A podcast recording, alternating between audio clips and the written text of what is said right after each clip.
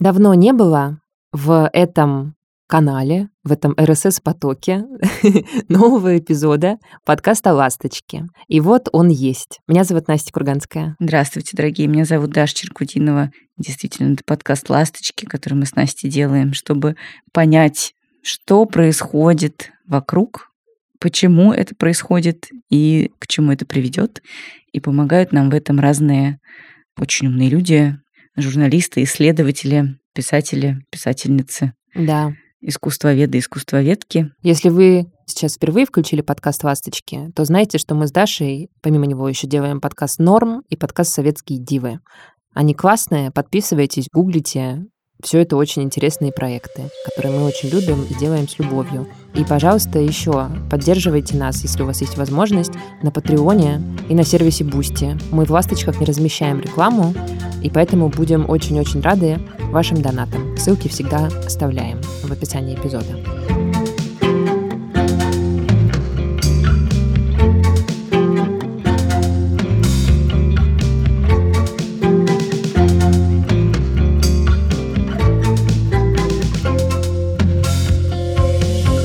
Даш, пожалуйста, расскажи о сегодняшней нашей гости, у которой ты брала интервью. Сегодня у нас в гостях очень интересная гостья, очень интересная героиня. Честно говоря, я давно знаю про Елену, Елену Срапян, которая сегодня у нас в гостях. Давно знаю о ней, о ее работе, давно за ней наблюдаю, с интересом слушала ее истории о том, как она ездит в Южную Америку и исследует разные народы, которые там живут, их повседневность, их разные ритуалы и обычаи с еще большим интересом когда-то смотрела ее документальный фильм про женщин Дагестана. Лена по первому образованию журналист, а по второму антрополог. И эти две ипостаси Елена делают ее совершенно уникальной собеседницей, потому что она может очень сложные вещи рассказать довольно простым и понятным языком. И это помогает ей в работе. Сейчас она главный редактор издания «Перита».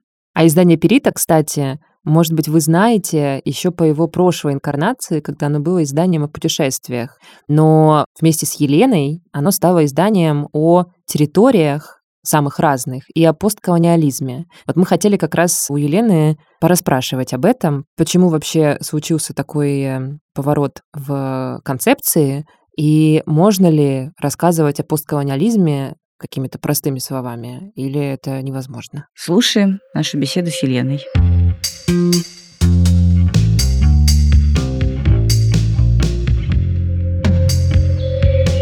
Правильно я понимаю, что существовало до 2022 года медиа Перита Бурита про туризм, путешествия и так далее. Потом, после 24 февраля, стало понятно, что туризм, путешествия — это немножечко уже не актуально, мягко говоря. И за полгода ты вместе с основателями Перита Бурита перепридумала его, и теперь это медиа называется Перита, и оно гораздо более такое интеллектуальное, уже осмысляет как бы не то, как путешествовать, а то, кто мы есть и откуда мы родом пошли. Все правильно или где-то я ошиблась? Да, да, в общем-то, все правильно. Когда началась война, сооснователи Перита, Лен Филиппова, Саша Воробьев, по совместительству еще мои старые друзья, поэтому, в общем-то, нам не то чтобы было сложно делать этот ребрендинг, он в целом витал в воздухе, еще даже до войны он витал в воздухе, потому что, в принципе, ребята уже как бы повзрослели, и как-то выросли сами лично из того формата, который делали. Угу. Поэтому это был довольно естественный переход. Плюс я закончила магистратуру по социальной антропологии Европейского университета. И это было очень естественно, поэтому в целом я не могу сказать, что это было сложно. Но нам, конечно, пришлось полностью переписывать редполитику совершенно. У нас есть какое-то небольшое наследие старой периты, и как раз вот сейчас у нас в ближайшее время выйдет ряд текстов, которые, в принципе, могут выйти на старой перите. И нам это нравится, потому что мы хотим сохранять некоторую развлекательность, но при этом мы все время лавируем между совсем душными текстами, которые у нас, конечно, тоже есть, потому что нам очень много еще пишут молодые исследователи. Ага. В общем-то, большая часть текстов, которые сейчас выходят на перите, их пишут не журналисты. И, конечно, когда ты исследователь, тебе очень сложно взять и упростить все до там трех слов. Это правда очень трудно. И я в этом плане как раз стою вот на этой границе между исследовательским миром и миром журналистским. То есть я такой медиатор. Я могу договариваться, и я могу, с другой стороны, посмотреть на текст глазами читателя и понять, что ничего не понятно. И что надо объяснять. Mm-hmm. Все равно тексты выходят достаточно действительно сложные, требующие от читателя некоторые, в основном, работы умственные. Но мы на самом деле очень много стараемся их упрощать, выпускать тексты попроще, попонятнее. Но не всегда получается, потому что оказалось, что выпускать простые понятные тексты — это самое сложное, что можно вообще делать в медиа. Особенно в научно-популярном медиа. Особенно в гуманитарном научно-популярном медиа. Все-таки гуманитарная наука, она про смыслы, и она про достаточно детальную работу с этими смыслами. Поэтому вообще-то именно гуманитарные вещи, как ни парадоксально, проблемно упрощать. И это, мне кажется, знаешь, такой краеугольный камень. Ну, у нас же есть такое отношение довольно пренебрежительное, на самом деле, к гуманитарным наукам. Мне кажется, война, конечно, как никогда показала, насколько губительными могут быть смыслы. Те самые, которые просто слова и просто мысли. Вот стало понятно, что такие вещи, как боевые действия, вырастают из просто слов и просто мыслей, и поэтому, собственно, мы и смогли сделать вообще такой формат, поэтому появился интерес какой-то к этой теме, потому что мы не могли сделать такое медиа в 2021 году, никто бы не стал его читать. У меня, кстати, здесь есть такое наблюдение еще тоже из нашего опыта с Настей. Мы когда-то году в 2018 решили сделать выпуск подкаста «Норм», про людей, которые живут в Москве и которые при этом представляют те или иные этнические меньшинства. Корректно так сейчас говорить? Про термины очень сложный разговор, потому что Россия не штаты, нет такой конъюнктуры mm-hmm. мощной, поэтому каждый их переизобретает на свой вежливый лад. Да. Но я думаю, что мы друг друга поняли, и наши слушатели, надеюсь, тоже. Люди разных этничностей. Да, и выпуск назывался «Не только славяне, как живут в Москве наши друзья». Почему родилась такая идея? Потому что я прочитала какой-то пост моей знакомой, по-моему, она из Якутии, которая, значит, описывала, как ее не пустили в ночной клуб из-за того, что ей сказали, что, значит, вход для персонала с другой стороны, и пусть она сюда не лезет. И мы решили, что это безобразие, нужно про это поговорить и так далее. И были поражены тем, что, во-первых, большинство людей отказывалось с нами разговаривать на эту тему и говорили, типа, да нет, на самом деле все не так уж жестко, все угу. как бы нормально, что вообще про это разговаривать? А те, кто согласились, они тоже приходили такие и говорили, ну что-то мы не знаем, что вот мы сейчас будем тут рассказывать. Вообще у нас все нормально, все в порядке. Нас никто никогда не обижал, не притеснял, не дискриминировал. Ну, разве что, может быть, там как-то обозвали в метро, или там одна героиня у нас прямо посреди выпуска вдруг вспомнила какую-то безумную историю из ее юности, как там кто-то ее бойфренду русскому говорил, типа, а что ты вообще, что это такое, что за пару ты себе выбрал? Ее действительно осенило вот этим воспоминанием прямо на записи, и я была поражена, потому что это были такие, ну, ребята, в общем, рефлексирующие, гуманитарного склада, много читающие, много слушающие подкастов на английском и так далее. И как будто бы в 2018 году для этого разговора было рано, что ли, да. а сейчас как будто бы мы оказались в такой точке, когда нам всем, наоборот, захотелось вот эту шкатулку идентичностей своих открыть и там покопаться. Вот угу. как ты думаешь, Почему таким триггером послужила именно война и почему раньше в ней копаться было не настолько с руки, как сейчас? Если мы, например, посмотрим на другие конфликтные темы, вроде тех же домогательств и МИТУ, мы можем прекрасно вспомнить, что до МИТУ люди, у которых был опыт домогательств и насилия, постоянно это скрывали, и, в общем-то, я думаю, очень многие женщины могут из своего собственного опыта вспомнить случаи домогательств или насилия, которые они сами обращали в шутку, потому что, ну, наверное, тут бы социальный психолог, конечно, лучше сказал, чем я, но я думаю, основной смысл в том, что если какое-то насилие или какая-то дискриминация социально не признается таковой, ты скрываешь, что она была обращена на тебя, потому что когда ты это скрываешь, этого вроде как бы и не было.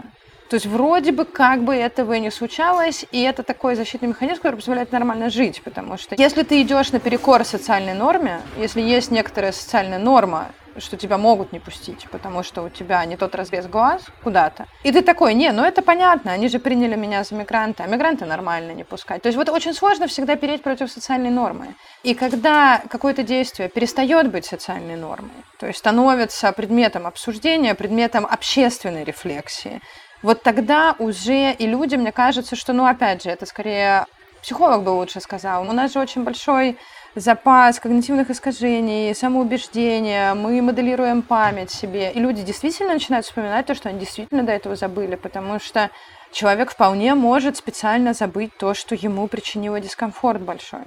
Я не говорю сейчас про травматические воспоминания, я не говорю сейчас про реальное насилие, которое действительно забывается, и только там на глубоких терапевтических сессиях может быть озвучено, но в целом это касается даже мелких неприятных вещей. Ты просто стараешься выкинуть их с головы, чтобы не думать. И это происходит с очень многими людьми.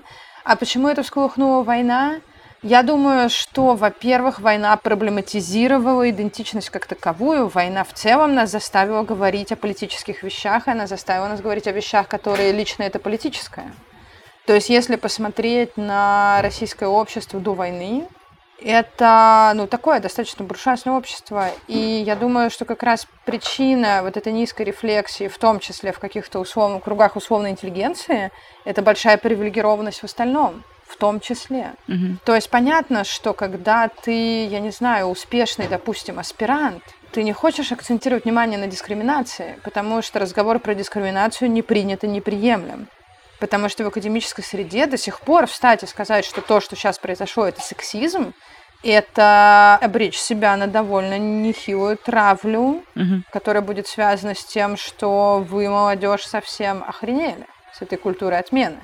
И это до сих пор все очень тяжелые вещи, но опять же, вот это все про то, что война показала, что это не пустая болтовня, и это дало такой карт-бланш на то, чтобы встать и сказать, нет, ребята, это правда проблема. В смысле, это не современное влияние, это не я что-то придумал, это не я обиженный, это правда проблема, и смотрите, каким вещам подобные вещи приводят, потому что те заявления, которые мы слышим в связи с войной от нашей власти, а наша власть еще же популистская, то есть она очень хорошо жонглирует и правой повесткой, когда ей выгодно, и левой повесткой, когда ей выгодно. И в целом люди, в том числе благодаря речам главы государства, узнают о каких-то понятиях. И это, по сути, сейчас происходит диалог между властью и активистами, в том числе новыми активистами. И этот диалог происходит на небывалом уровне. Он репрессивный, Да. но поразительно, что он вообще есть. То есть, когда встает, простите, Путин и говорит про деколонизацию России, это событие, которое невозможно себе представить до 2022 года. И мне кажется, что это все взаимосвязано. И мне кажется, что мы просто внезапно для многих людей в России, потому что мы были в такой немножко неолиберальной буржуазной действительности, довольно потребительской, достигаторской, а тут внезапно мы оказались в центре самой настоящей большой политики. И из-за того, что мы не были к этому готовы, из-за того, что это произошло вместе с, я думаю, самым ужасным конфликтом, по крайней мере, на нашей миллениальской памяти, потому что чеченский конфликт, мы были слишком молоды, мы вообще ничего там не поняли. Мгм. И просто на нас обухом по голове свалилась вся вообще история про идентичность, вся история про политику. И вот люди сейчас с разных концов пытаются ее как-то переварить, в том числе через личное. Поэтому получается пока, во-первых, довольно разрозненно, поскольку, ну, у нас даже не было разговора про политические идеи. То есть люди с очень большим трудом понимают, каких политических идей они придерживаются сами. Поэтому мы имеем вот этот разговор сейчас со всех сторон. Он очень разрозненный, он очень начальный. И я, конечно, безумно счастлива, что мы в Перите в нем участвуем, его как-то обсуждаем, показываем на примеры других стран, какие вещи происходят, потому что лично для меня и для ребят, мне кажется, для нас всех это лично важный процесс, вот, который мы хотим поддерживать, при этом для нас важно его поддерживать, знаешь, не радикализируя его с одной стороны и позволяя создавать на наших страницах некоторую интеллектуальную дискуссию с другой. Но ты-то, наверное, с колониализмом, с идентичностью и со всей вот этой проблематикой академической познакомилась уже довольно давно.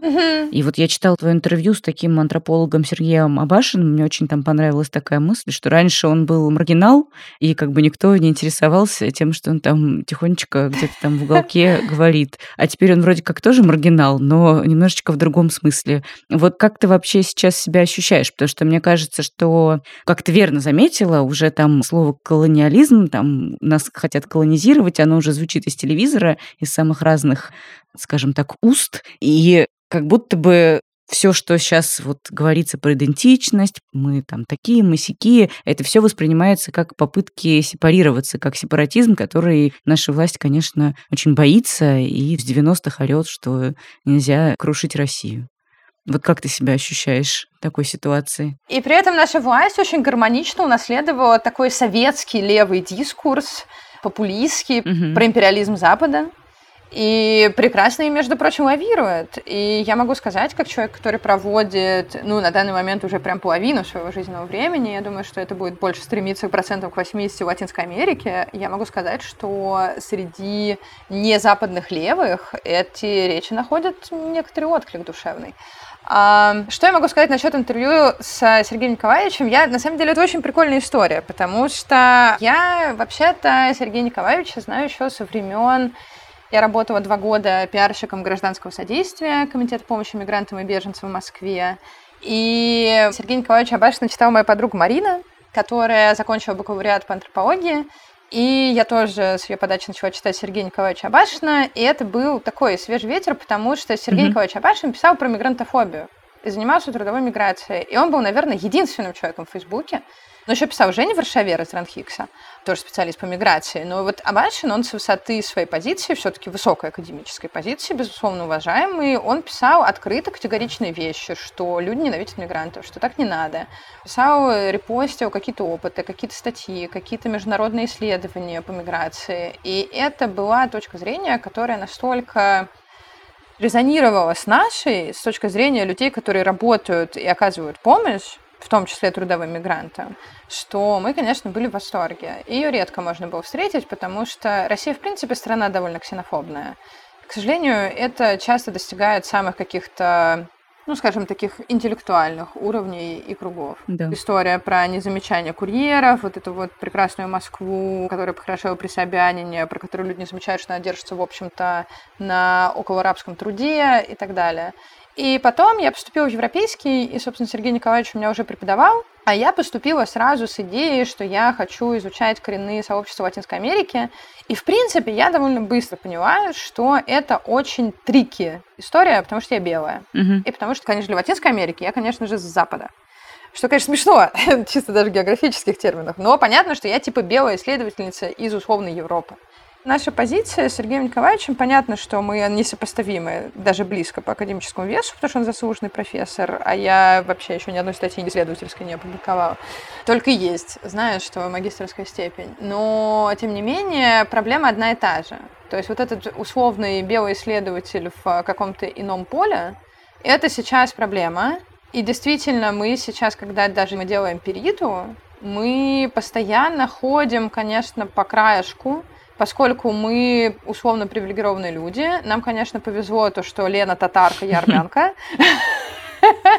А Саша Воробьев, он из Петербурга. Он, в общем, довольно русский человек по генеалогии. И еще он цисгендерный белый мужчина женатый. И поэтому мы все время смеемся, что, ну вот, Сашок, конечно, откачал. ну, в общем, у нас совсем такая редакция Сильно мы все равно белые, и мы очень хорошо это понимаем. Условно, да, то есть я сейчас не говорю про расовые какие-то моменты, хотя я считаю, что этот разговор только начался в России хорошо бы раньше, но это отдельная история. Но мы понимаем свою позицию, и мы стараемся по возможности снимать себя вот с этой позиции сверху. То есть у нас есть, конечно, интервью с экспертами, но мы вот для этого в том числе придумали колонку про идентичность, чтобы, грубо говоря, любой человек, который хочет поделиться своим опытом, связанным с этнической, национальной или какой-то иной идентичностью, чтобы этот человек мог нам написать. Угу. У меня такие довольно классические взгляды, что никакая дискриминация недопустима, никакой хейт-спич недопустим. У меня еще со времен гражданского содействия мы с коллегой моей Варварой читали лекции по хейт-спич, то есть у меня еще такая старая НКОшная школа толерантности. И для меня любые вещи, которые похожи на такой правый национализм, они неприемлемы.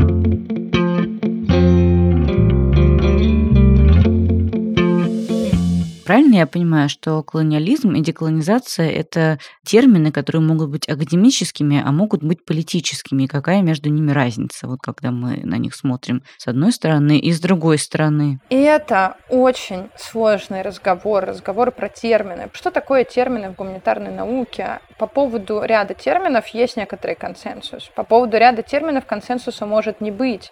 И очень многие работы, они написаны по такому принципу, что вот вы всегда говорили, что деколонизация это вот это, А мы считаем, что настоящая деколонизация – это вот это.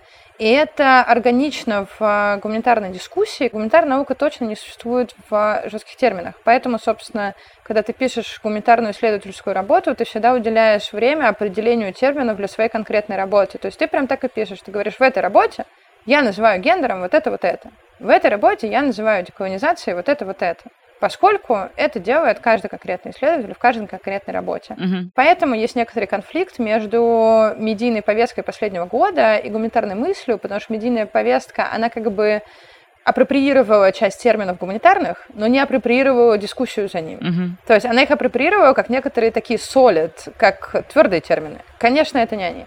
И если по поводу колониализма, постколониализма там более-менее все просто, то деколонизация – это супердискуссионная история. Если посмотреть, есть известная исследовательница Мадина Твастанова, и если ее почитать и послушать, то становится примерно понятно, насколько это глубокая и сложная дискуссия, насколько мы находимся в палитре между деколонизацией как а, образованием нового национального государства и деколонизацией как деколонизацией мышления, деколонизацией знания, отказа от западной модели производства знания. Мгм. Это невероятно разные плюсы. Это огромная палитра. Почему, например, вот у нас в Перите нет карточек? У нас был очень большой батл по поводу карточек. Потому что карточки классный формат, популярно, хорошо встают в соцсети. Но я отбрыкивалась руками и ногами, потому что я говорила, понимаете, получится ерунда. Потому что карточки подразумевают вот эта вот история про такой... Мне кажется, это неолиберальное влияние на медиа, когда нужно дать четкие ответы. Мгм. Нужно объяснить, вот, а как какать? Так, так, так и так. Но вообще-то, а хрен его пойми, как какать. И мы не можем брать на себя такую ответственность, объяснять такие вещи. Нам нужно, чтобы читатель сам решал. Мы рассказываем, что есть вот так, есть вот так, есть вот так. Вот в этом мире происходит то-то. Вот в этой стране происходит то-то. Как это называть? Ну, подумайте. Мне вообще кажется, если честно, что сейчас очень много внимания уделяется вот этому. Как надо, как правильно называть. И не очень много внимания, но я вижу, что все больше, и я очень этому рада. Уделяется, собственно, самим процессом. Мгм. То есть мы бесконечно обсуждаем, грубо говоря, империя или Россия, но мы не смотрим, что Россия в данный момент делает, например, с ресурсами, как империя. Это мой следующий большой проект, который мы планируем сделать до конца года. Мгм. И я надеюсь, что у нас все хорошо с ним получится, потому что он, конечно, масштабный. Но для меня все-таки мне хочется не терять свою журналистскую часть в этой во всей, знаешь, академической истории. И мне тут еще, конечно, очень помогает, что я социальный антрополог. Антрополог — это полевая работа. То есть антрополог — это, по сути, человек, который говорит, да, есть вот такие-то, такие-то идеи, а теперь давайте пойдем к людям и посмотрим, а что они делают. И я вообще довольно приземленный человек. И мне кажется, что это неплохое качество для редактора и человека, который сейчас в данный момент много работает в журналистике, потому что помимо того, что мы обсуждаем, а что вообще, что есть неравенство, происходили какие-то вещи, мы берем какие-то конкретные истории и смотрим, а как это происходило там-то, а как это происходило там-то, а что происходило в Австралии. У нас есть еще вот это наследие Перита, которое позволяет нам писать про мир, а не только про Россию.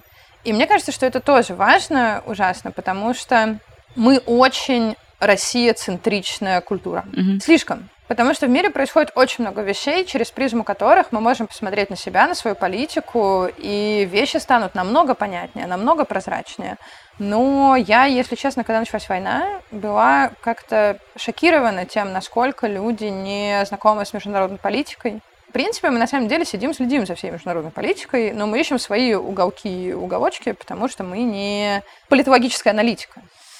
То есть нам важно, а что значит, во-первых, для общества вот эти все процессы, а во-вторых, нам важно описывать те процессы, которые могут быть вот этой оптикой для того, чтобы смотреть на российскую действительность. Потому что мы знаем, что наш читатель, он очень российцентричный, он хочет смотреть на российскую действительность, и наша задача дать ему просто новые инструменты для этого, на мой взгляд. Дорогие наши дружочки, слушательницы и слушатели, хочу вам посоветовать подкаст, который я сейчас слушаю с запоем. Он называется «Жертва научпопа». Его авторка и создательница Анна Диардеева рассказывает в этом подкасте о книгах, которые объясняют нашу повседневность. И сейчас у Ани идет специальный мини-сезон, посвященный включенному наблюдению. Это очень интересный такой метод изучения действительности, когда исследователь внедряется в группу и живет вместе с этой группой повседневной жизнью. И таким образом понимает, как там все устроено, какие происходят процессы, как люди друг с другом взаимодействуют. И вот я послушала два выпуска. Один про булочную, в которой все, абсолютно все сотрудники воровали. И туда внедрился антрополог, четыре года там работал, и по итогам написал очень интересную книжку. Ее очень грамотно, интересно и доходчиво Аня пересказывает в своем подкасте. И второй эпизод, который меня очень поддержал, он о том, как люди принимают решения, и из него я узнала очень мудрую фразу, буду ее использовать. Она звучит так. Человек — это единственное существо на Земле, которое испытывает стресс даже от предчувствия стресса. Точно про меня. Слушайте, пожалуйста, «Жертву научпопа», ссылочка в описаниях к этому выпуску.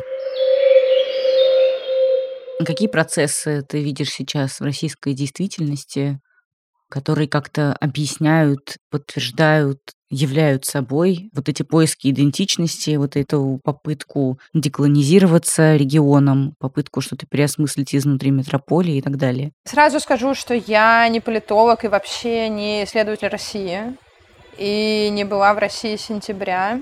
Поэтому я немножечко хочу обозначить, что это такой взгляд снаружи. Это важно, потому что эти взгляды, очевидно, очень сильно различаются сейчас. Из того, что я вижу снаружи, я могу сказать, что действительно очень активно сейчас идет разговор. Мы начали слышать очень много позиций из национальных республик, от людей различных этничностей.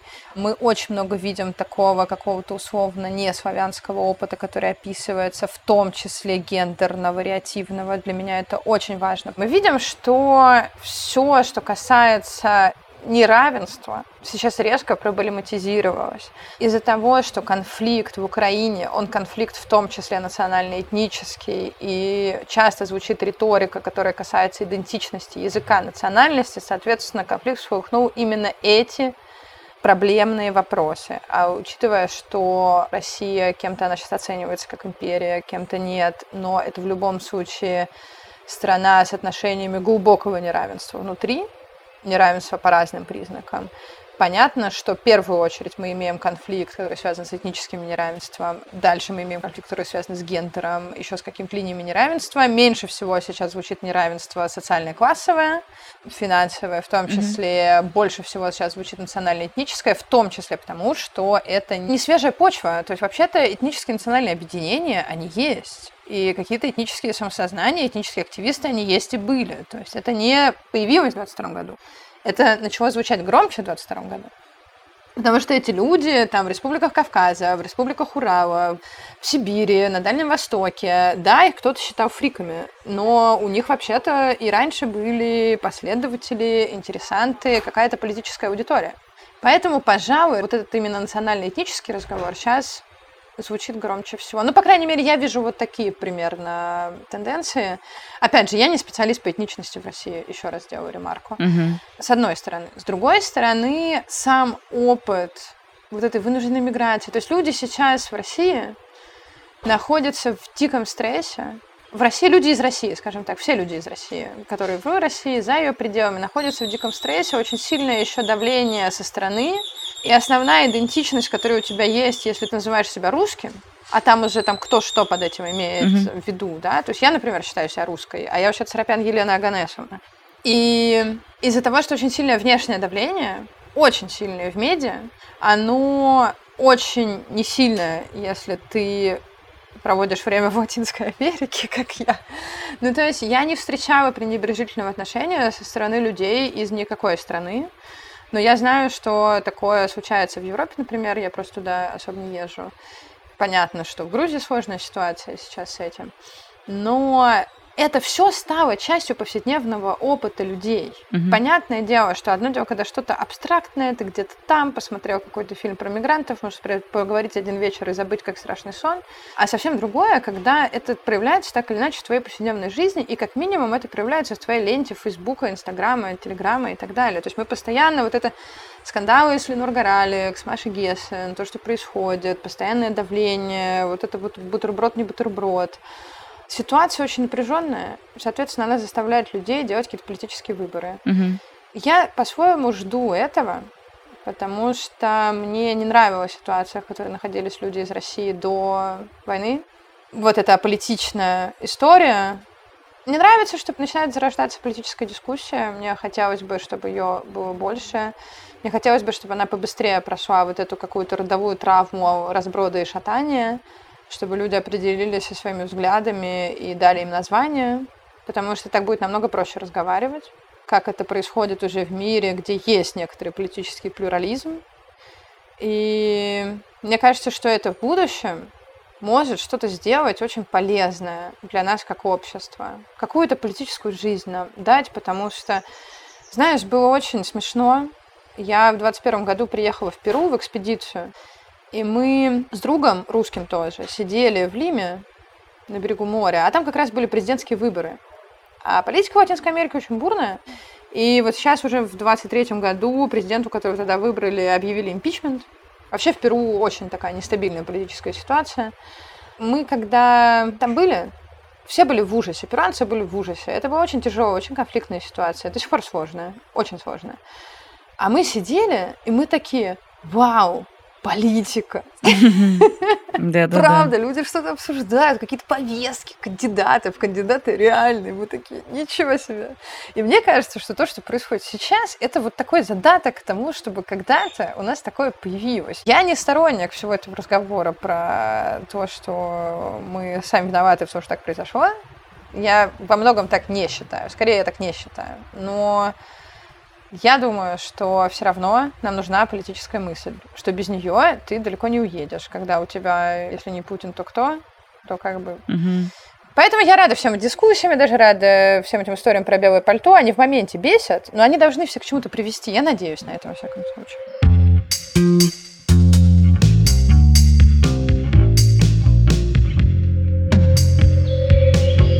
Похоже, что Перита только маскируется под такое, значит, издание, которое занимается осмыслением, а на самом деле там политические лозунги выдвигаются. Слушай, ну нет. У нас бывает такая история, что к нам приходят тексты. Вот недавно к нам пришел текст, такой очень политизированный, очень при этом нам симпатичный по политической повестке. Но мы как раз его деполитизируем, потому что мы не политическое издание в смысле конкретно прописанных вещей. Мгм. И нам важно сейчас таким оставаться, чтобы иметь вот эту дискуссию на своей странице. Понятно, что у нас выходит какая-то часть сильно левых текстов. Мгм. Но, тем не менее, мы стараемся, чтобы они не были похожи на публикации, знаешь, в условном, не знаю, неомарксистском зине. И для нас это тоже важно, чтобы люди с другим точками зрения могли это читать, и чтобы люди с другим точками зрения могли нам писать. Сложно. Мы же тоже делаем вот эти первые шаги, понимаешь? То есть для нас же тоже это все непривычно. Никто из нас не политический активист. Мгм. То есть я вообще документалисткой занимаюсь, простите меня, Южной Америкой. Просто у меня так получилось, что я последние уже лет, наверное, шесть. Чем я занимаюсь? Я занимаюсь повседневностью всяких разных людей, которые, как правило, отличаются от меня, потому что мне интересно смотреть на вещи, которые сильно отличаются от меня. Вот, когда был подкаст «Давай голосом», меня вот как раз Илья Азар спросил, почему я занимаюсь такими разными вещами. А они вообще не разные. Я, наоборот, как раз занимаюсь одним и тем же. Просто внезапно получилось так, что те вещи, которыми я интересуюсь, занимаюсь, я еще интересовалась всегда гражданскими конфликтами, какими-то левыми движениями там Европы второй половины 20 века. Ну, просто потому что они попсовые. Не потому что я такая там суперлевачка была. Не была никогда. Но внезапно все вещи, которыми мы интересовались, у нас была и есть такая группа друзей-единомышленников, которые интересуются подобными вещами и ездят по разным странным местам. А в итоге получилось, что с началом войны то, чем я интересовалась все годы до этого, стало жутко актуальным в России. Мгм. Никогда не было. Мгм. Я знала всех по пальцам, кто этим интересовался. Вот буквально. То есть людей, которые условно, знаешь, узнают флаг Хизбаллы, я их более или менее знаю. А тут внезапно это стало востребовано, людям стало интересно, а что это все такое?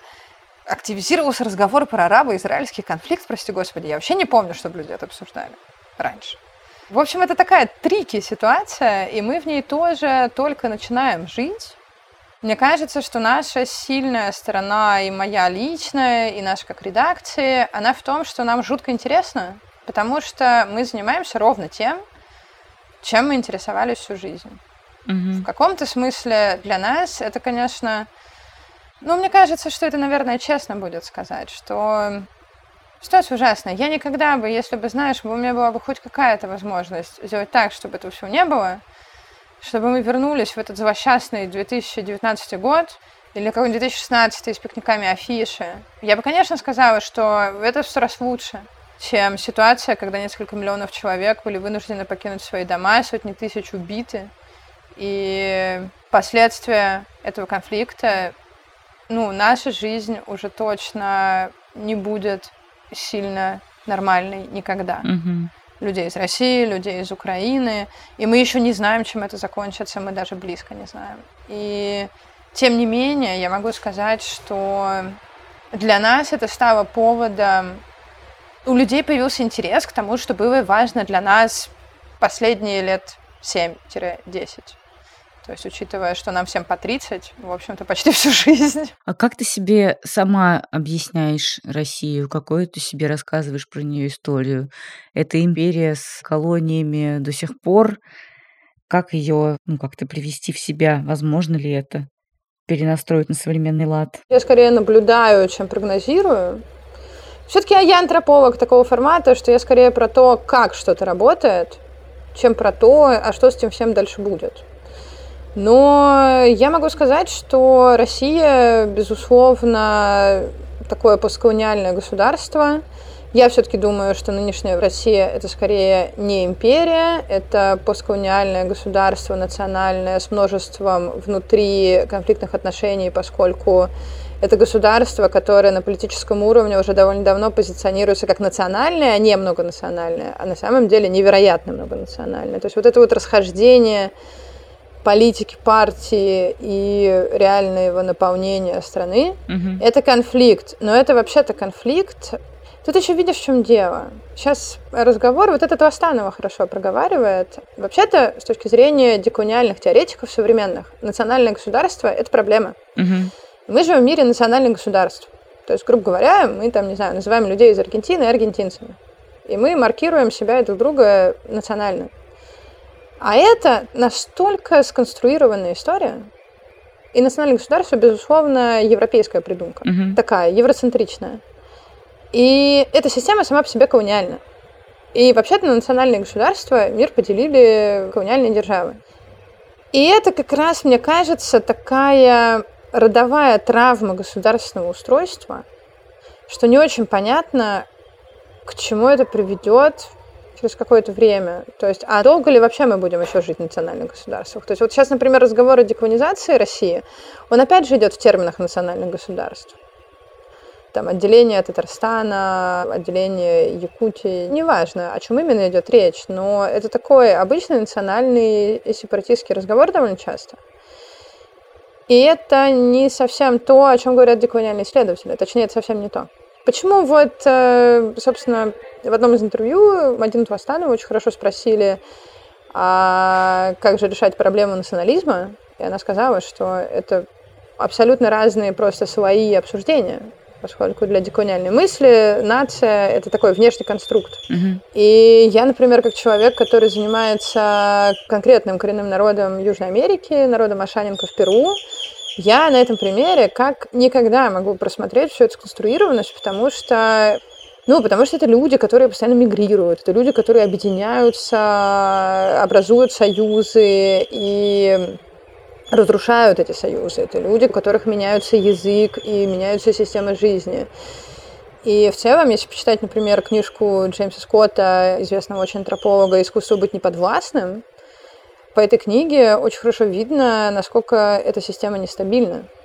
Поэтому я не люблю обсуждать текущую политику России вот в этих вот солид терминах национальности, этничности. И вообще-то, вот мы, например, когда делали текст про этничность, его писала моя подруга и коллега Мгм.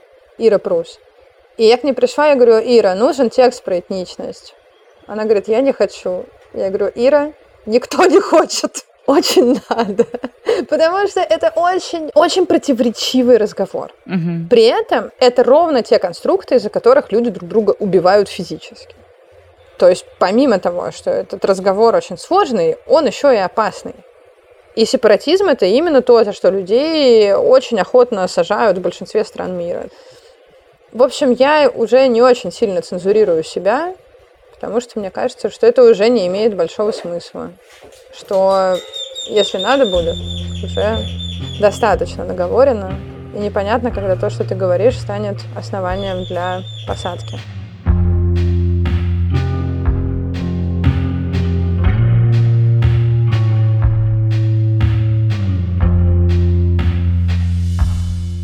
Вот мы с тобой говорим, и вы пишете у себя в издании на таком очень осознанном уровне. Ну, то есть понятно, что я на гораздо менее осознанном уровне, чем ты, естественно, и чем все ваши авторы, но тем не менее. Но как бы говорить про этничность, про сконструированное понятие национальности, про то, как нам строить какое-то новое, не знаю что, государство или не новое, перестраивать старое, и вообще как нам всем друг с другом жить, нужно с огромным количеством людей, и не все из них вообще даже знакомы с понятиями, там, не знаю, этничность. Не все из них знают, что национальности существовали не всегда. Большинство из них думают, что конечно, были всегда вот эти люди там с разными носами, угу. с разными глазами, и так вот друг друга они отличали по разным носам и разным глазам. Угу. И как бы это, так скажем, приземлить-то все, как ты думаешь, это возможно вообще? Я не очень люблю вот этот патерналистский разговор. Мы вообще-то хотим делать медиа, которые людям будет интересно почитать.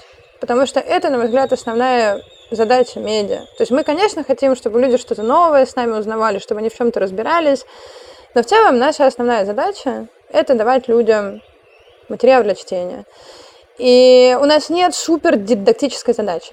И мне кажется, что дидактическая задача, она очень во многом утопична, особенно при наших современных охватах независимых медиа, угу. которые никогда не большие. То есть, ну, не знаю, если смотреть сериал «Наследники», то мы даже близко вот к этим каналам, которые определяют, кто будет президентом, ну, мы даже рядом постоять не можем. Это может быть пока просто, может быть, потом изменится все. Когда изменится, тогда и поговорим. Я говорю, я человек приземленный, знаешь, мне кажется, что во-первых, никогда такого не было, чтобы никак не было. Во-вторых, абсолютно людям не нужна никакая рефлексия по поводу собственной национальности, чтобы взять и предпринять действия тогда, когда им это будет нужно.